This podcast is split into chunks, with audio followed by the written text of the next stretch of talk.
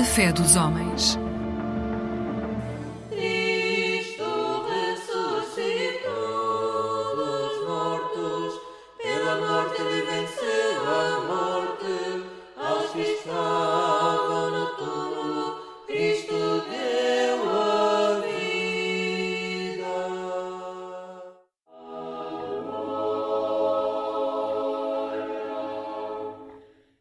Nesta emissão da Igreja Ortodoxa de Portugal, aproveitamos este tempo de antena para abordar o tema mais falado na atualidade, a guerra na Ucrânia. A Igreja Ortodoxa de Portugal recebe no seu seio e dá assistência espiritual nas suas paróquias e missões a todos os ortodoxos em território português, incluindo naturalmente todos os oriundos da Europa de Leste e os ortodoxos portugueses.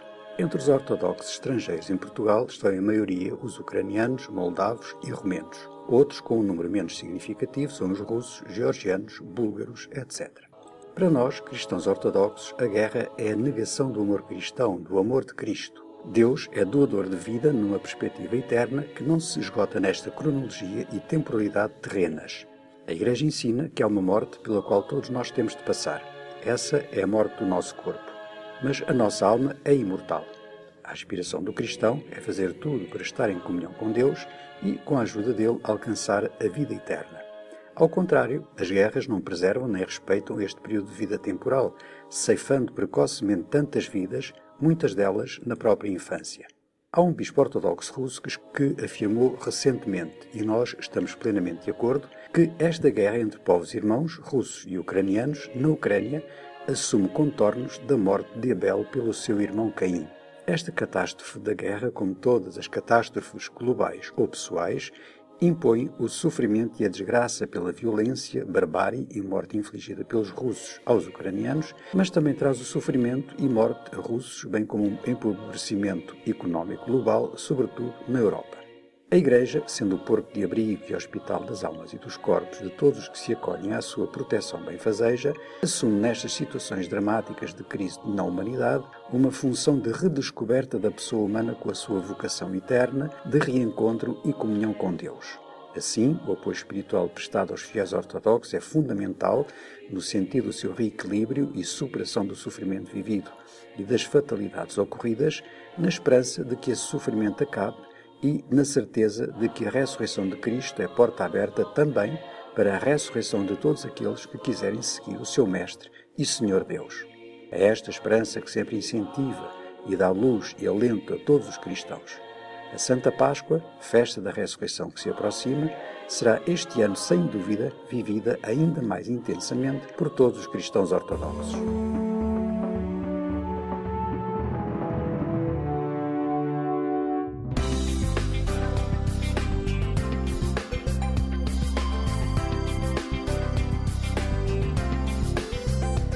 Eclésia Igreja Católica.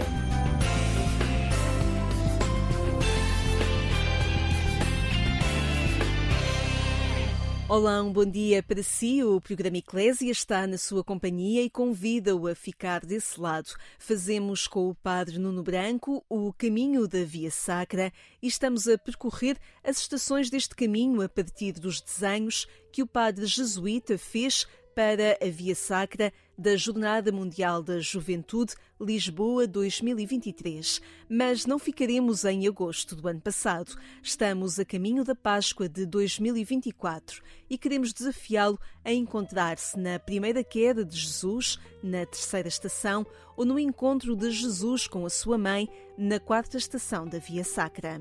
A partir dos desenhos, inspirados pelo Padre Nuno Branco, olhamos para os caminhos de hoje para as quedas e para um encontro singular que o amor de uma mãe significa. Fique conosco, continuamos este percurso que a tradição entende terem sido os últimos passos de Jesus, um caminho de preparação para a Páscoa. O duo dos irmãos madeirenses, André e Bruno Santos, ajudam na banda sonora deste programa de sábado da Eclésia. Escutamos O Que Não Se Vê, é o grupo Mano a Mano.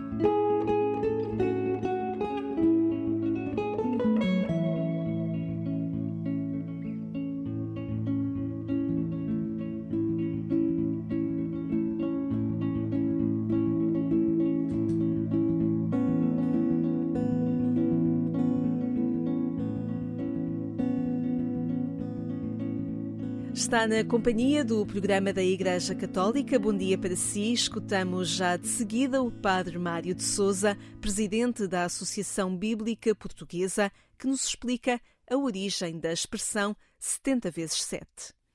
70 vezes 7. 70 vezes 7 é de facto uma conta que já todos nós eh, alguma vez ouvimos e que se refere a um episódio do Evangelho quando Pedro pergunta a Jesus: Senhor, quantas vezes deverei perdoar a meu irmão? Até sete vezes. E quando Pedro diz até sete vezes, já está a apresentar a Jesus uma coisa extraordinária. Porque o número sete na Bíblia significa algo de plenitude, algo de totalidade. Ou seja, deverei perdoar sempre, pensando que estava, de facto, a apresentar a Jesus uma enormidade. E Jesus responde-lhe: Não te digo sete, mas setenta vezes sete. Ou seja, sem contabilidades, tendo um coração generoso, capaz de aceitar que o outro recomece, como Deus nos aceita também a nós nos nossos recomeços. Portanto, 70 vezes 7 significa uma atitude de vida, mais do que alguma contabilidade. Deixo-lhe a indicação que este espaço com o Padre Mário de Souza, a Bíblia na boca do povo, onde ficamos a conhecer a origem de algumas expressões que marcam a linguagem cotidiana, pode ser acompanhada em formato vídeo no YouTube da Agência Eclésia e está também disponível no portal de informação. Já sabe o endereço, eu recordo-lhe, agência.eclésia.pt. Olá, Padre Nuno. Obrigada Olá, por eh, entrarmos consigo na terceira estação da Via Sacra. Um, damos os passos deste caminho com Jesus a partir das suas inspirações, que uh, nos ajudaram a caminhar também na Via Sacra da Jornada Mundial da uhum. Juventude, acompanhados pelos desenhos de cada Via Sacra. A terceira estação convida-nos a olhar para Jesus que cai pela primeira uhum. vez. E neste desenho regressamos aos tons mais escuros, mais avermelhados uh, das inspirações da uhum. primeira estação.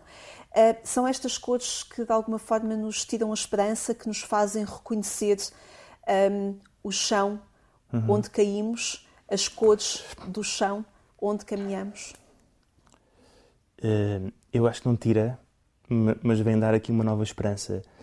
Ou seja, nós acreditamos na encarnação, que Deus veio à Terra Uh, isto já é, já é um sinal de grande esperança, mas também acho que é um sinal de grande esperança que ele caia por terra. Portanto, acho que não é para nós um motivo de, uh, de frustração ou de desapontamento, não é? Como é que Deus pode cair por terra? Acho que não, nunca... É um sinal de humanidade. É, é o sinal de, que, ele, que ele encarnou mesmo. Uh, é verdade aquilo que ele tem vindo a fazer até agora, e que também é muito verdade as nossas encarnações. Eh, e eu acho que isso é um, é um sinal de esperança, porque às tantas poderíamos achar que, que o desgaste da vida não faria parte da equação, ou que a erosão, eh, as dificuldades, as quedas, que isto deveria, não deveria estar a acontecer, ou não é deveria fazer parte disto. Vida lisa. Isso. Portanto, enfim, o Papa, uh, o Papa Francisco há pouco tempo falou numa, numa heresia atual, que é o gnosticismo, que é um Deus sem história. Ou, de, ou seja, quase acharmos que Deus poderia sobrevoar uh, a história ou a nossa fé também sobrevoar a erosão, o corpo, as relações, sem ser beliscada e afetada por aquilo por onde vai passando. E esse chão marca, marca, marca. a ele e marca a nossa vida. Sim. É um sinal de esperança no sentido em que a minha fé tem que ser uh, beliscada e não passar uh, por cima ou aliada da realidade. Eu acho que no fundo a primeira queda de Jesus vem eh, assinalar que é no momento em que sentes que a tua fé atingiu o chão, a terra, ou caiu por terra, não quer dizer que não tenhas fé. A fé está à espera dessa ocasião. Portanto, a fé não sobrevoa, uh, nem fica aliada ou à margem da nossa vida. também... Até achar que isso achar que isso fosse assim não é, não é a encarnação. Eu ia lhe perguntar se neste desenho há também de alguma forma uma representação de um vazio, de uma solidão, porque não vemos figuras humanas. Vemos que uhum. há uma, uma personificação nesta estação, na terceira, Jesus cai, certo. mas não há uma figura humana caída, há um vazio. Há uma solidão aqui representada também nesta queda? Sim. É, por um lado, sim, ou seja, não há, parece que não há companhia. E eu acho que aqui no sofrimento ou na queda eh, nós sentimos desamparados. E eu acho que há aqui uma solidão que é incontornável e que é inevitável, que não quer dizer abandono. É eu deparar-me honestamente diante de Deus e não encontrar à minha volta apoio ou suporte. Ou seja, ninguém neste mundo pode me dar aquilo que Deus só pode dar. Isso pode ser uma porta de entrada de sofrimento ou de. Eu não, não encontro resposta, não encontro apoio, não encontro. Isso, por um lado, é, esse desenho quer enunciar isso. Por outro, é também como se, enfim, se, se a via sacra fosse acompanhar a, a visão de uma câmara, de uma câmara fotográfica ou de uma câmara artística, como se a câmara recusasse uh, apanhar o Deus de caído por terra. No, no fundo, também não desenhei o próprio o próprio Cristo caído por terra como se a câmara ou a lente não, ainda não está pronta para aceitar um Deus caído. caído. Como se a câmara desviasse. Não, isto não, não é porque é o que acontece na Via Sacra, é o, o desviar o olhar. Portanto, então não desenhei também um corpo como se a câmara que vai filmando artisticamente a Via Sacra naquele momento desviasse, desviasse a lente porque não quer filmar ou não quer desenhar ou não quer ou seja, ainda não está pronta para aceitar a queda. A queda.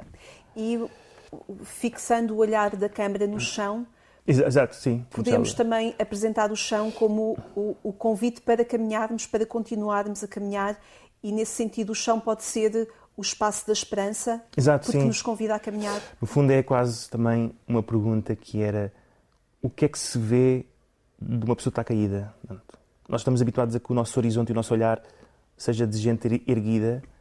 Na vertical. Na vertical. E, portanto, vemos com uma determinada amplitude ou altura, mas quem está caído, o que é que vê? Portanto, a visão parece que está mais reduzida, o campo de visão. Portanto, no fundo é pôr-me no olhar de quem está caído. O que é que se vê a partir do chão? E que primeiro passo é que deve ser esse para avançar no chão e avançar para uma verticalidade? O passo? Aqui há pouco tempo encontrei uma, uma frase de um, de um padre, agora não me recordo o nome, norte-americano, que dizia que a salvação é um mendigo a dizer a outro mendigo onde encontrar pão. E, portanto, não sei se naquele momento Jesus assume a nossa. Pronto, é, é também um mendigo que diz-nos onde é que haveremos de encontrar pão. E acho, acho que é isso que nos faz levantar. É quando Deus assume literalmente a nossa queda. Então eu encontro nele um interlocutor muito próximo. Portanto, eu acho que o que nos salva é alguém ter chegado ao estado a que eu me encontrei. Obrigada, Padre Nuno, por nos guiar também nesta terceira estação da Via Sacra, onde Jesus cai pela primeira vez. Obrigada. Muito obrigado, Lígia. Fazemos o caminho da Via Sacra rumo à Páscoa. Estamos na companhia do padre jesuíta Nuno Branco e é a partir dos seus desenhos que conversamos em cada uma das estações. Antes de reiniciarmos caminho rumo à quarta estação, respiramos um pouco com o duo Mano a Mano e a música Sol e Sombra.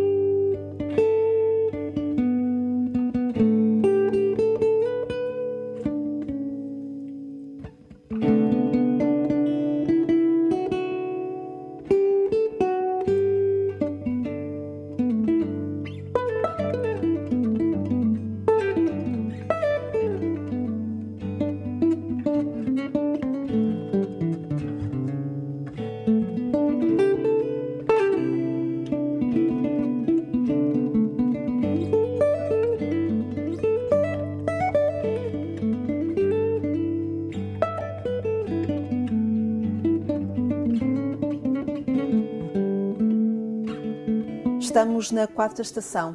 Jesus encontra a sua mãe.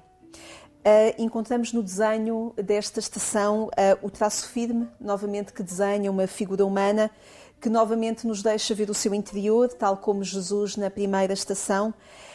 Um, e aqui somos convidados a olhar para o colo de uma mãe. Uhum. Todos nós temos uma mãe. Uhum. Uh, todos nós temos essa, ou gostaríamos de ter também essa relação filial, umbilical. Uhum.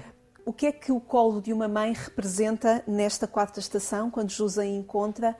E, e, e, o que é que pode representar na nossa vida também? Encontrar o colo de uma mãe. Ok. Então, nesta quarta estação aparece a figura da mãe pela primeira vez uh, o que é que significa este encontro. Uh, eu acho que encontrar a mãe é encontrar a vida eterna. Ou seja, nós começamos um, neste mundo, a, começamos, a, começamos este jogo a perder, não é? Que é quando saímos, quando nascemos e, e, e saímos do útero da nossa mãe e há ali o corte do, do cordão umbilical, uh, vivemos separados. Uh, e andamos a tentar resolver esta separação, não só da mãe, mas também de Deus, porque enfim, estamos daqui e, viver aqui neste lugar, nesta vida terrena, de algum modo, não é estarmos desligados da vida eterna, mas, fazemos a experiência de algum corte. Foi preciso também cortar o cordão umbilical ao próprio Deus para ganharmos autonomia e liberdade. Caso contrário, estaríamos sempre agarrados ou dependentes da mãe ou de Deus, no fundo. Portanto, eu acho que encontrar a mãe não é desejar voltar à vida uterina, mas é encontrar o ponto de onde parti, encontrar aquela que me gerou, encontrar aquela que me deu, que está na origem da minha vida. Portanto, na quarta estação, que é ainda muito no, no começo, Jesus, ao encontrar a mãe, encontra sinais de vida eterna num caminho, num percurso que não parecia. Parecia só ser. Pronto, fui separado. Uhum. E não há aqui relação ou ligação possível entre, entre os dois. Interessante. Uh essa sua ideia, uh, porque eu tinha aqui algo que queria introduzir a partir de uma, de uma publicação do último livro do Walter Ugumem, Deus na Escuridão, uhum. e ele, de alguma forma, apresentando o livro e falando sobre o livro, há uma citação numa entrevista em que ele diz que o amor de uma mãe poderá ser apenas comparável ao tamanho do amor de Deus. Ok. Vem muito de encontro àquilo que está a dizer. Uhum. Pronto, há aqui a pergunta que é: nós associamos Deus com Pai. Deus é Pai e é assim que Jesus se dirige a Deus, quando por várias vezes. Tá bem, e se, e ele for mãe? Ou se houver aqui uma dimensão feminina? Enfim, teria que agora fazer aqui um trabalho que eu não fiz de investigação, que era quantas parábolas de Jesus são contadas em forma masculina para se dirigir a Deus e quantas são elas marcadas, contadas em maneira feminina. Ou seja, quando Jesus fala de Deus, tem uma parábola masculina muito óbvia: o pai, o pai, o pai, o filho pródigo, Pronto. Mas também é verdade que deve haver ali parábolas femininas. E, e... tem uh, a segurança que o colo materno nos dá? Uh... O amor de Deus tem uh -huh. essa segurança que o colo materno sim, sim, sim. nos dá também. É isso porque, se calhar depois no livro de Isaías, Isaías utiliza, refere-se a Deus como mãe. Ou pelo menos utiliza imagens como dores de parto, dar à luz e o amamentar, referindo-se não ao povo de Israel, mas ao próprio Deus. E por isso também há aqui um lado maternal do próprio Deus em que Jesus vem lembrá-lo nesta estação. Como se Jesus dissesse: Não te esqueças que Deus também é mãe. A nós. E que nós precisamos deste. Este, este amor que é fundante na nossa vida, que é talvez o primeiro amor uh, por nascermos do útero de uma mãe, por termos o cordão umbilical uhum. ligado a esta mãe que nos alimenta e que nos faz respirar. Um, Esse é o amor cimeiro que, que, somos convidados a reconhecer nesta quarta estação. Jesus encontra a sua mãe, mas é um amor que nos faz impelir para a frente. Portanto, pergunto-lhe o, que é que, o que é que ele desencadeia também. O que é que ele propõe desencadear na vida de cada um?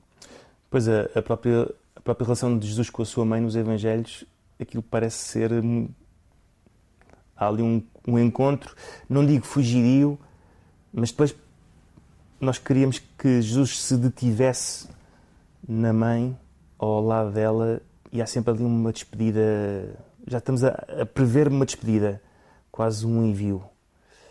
Uh, e mesmo nesta quarta estação também nos diz isso, que é que o colo não seja para uh, ficar, mas é para lançar, não é? Portanto, às vezes o colo pode também fazer com que, pronto, ficar, deter-me.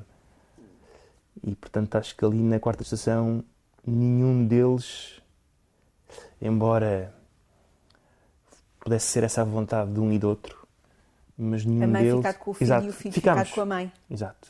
Fomos feitos um para o outro.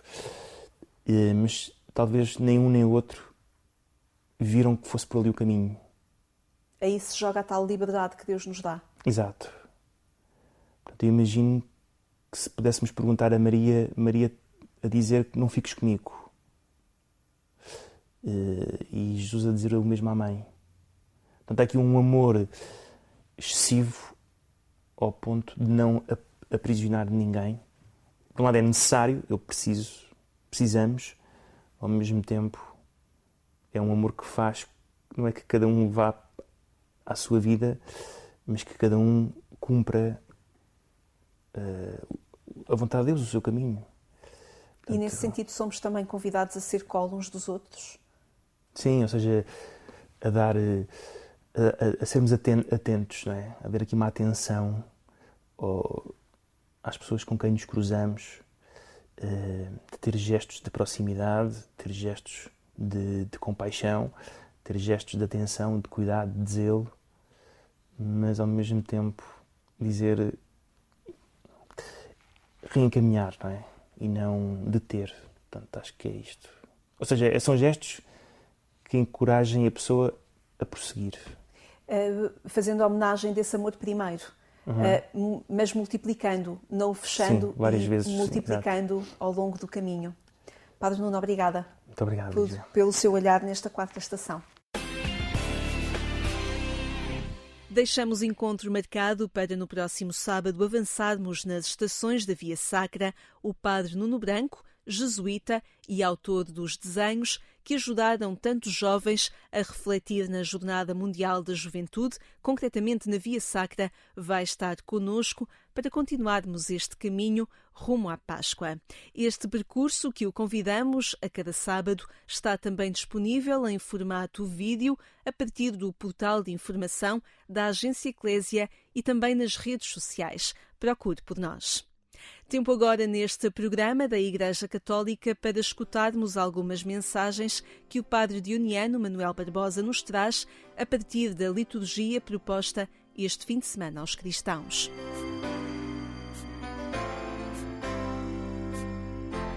A palavra de Deus deste terceiro domingo da Quaresma, tendo sempre como pano de fundo a eterna preocupação de Deus em conduzir os homens ao encontro da vida nova, apresenta sugestões diversas de conversão e de renovação.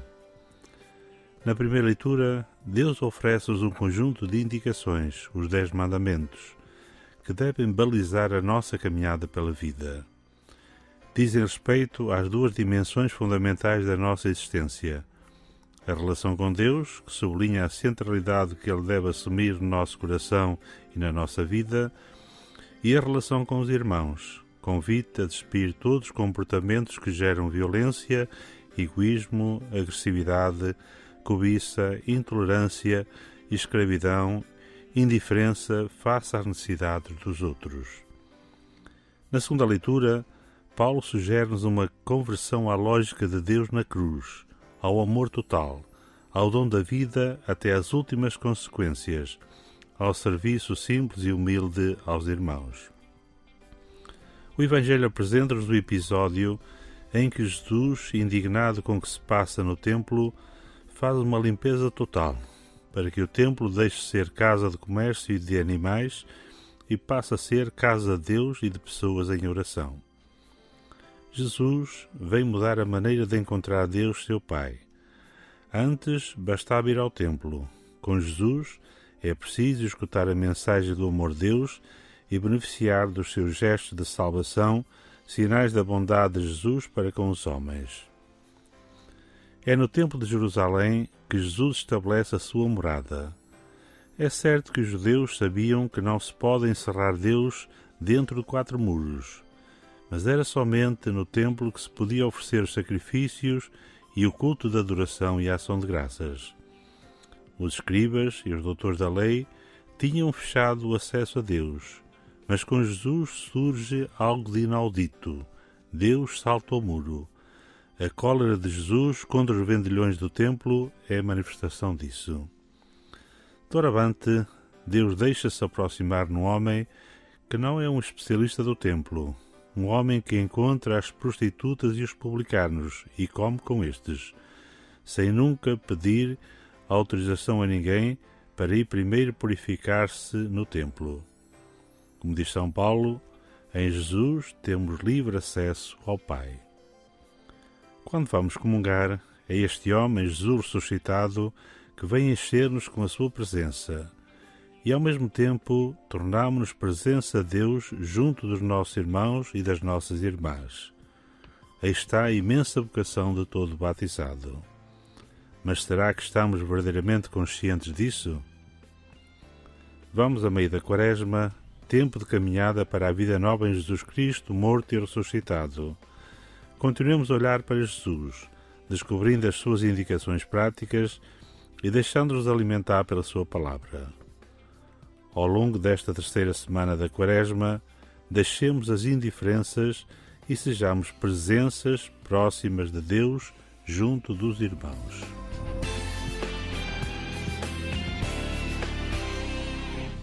Recordo-lhe o sítio na internet onde pode encontrar esta reflexão que a cada sábado o Padre Manuel Barbosa, sacerdote dioniano, nos traz em www.conferenciaepiscopal.pt e também no portal de informação em dionianos.org.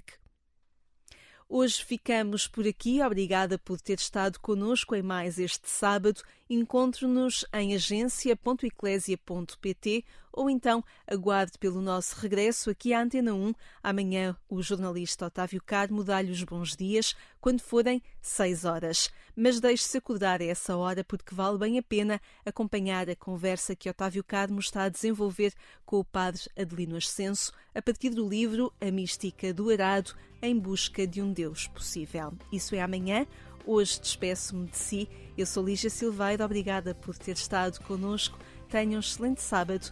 Até amanhã, se Deus quiser.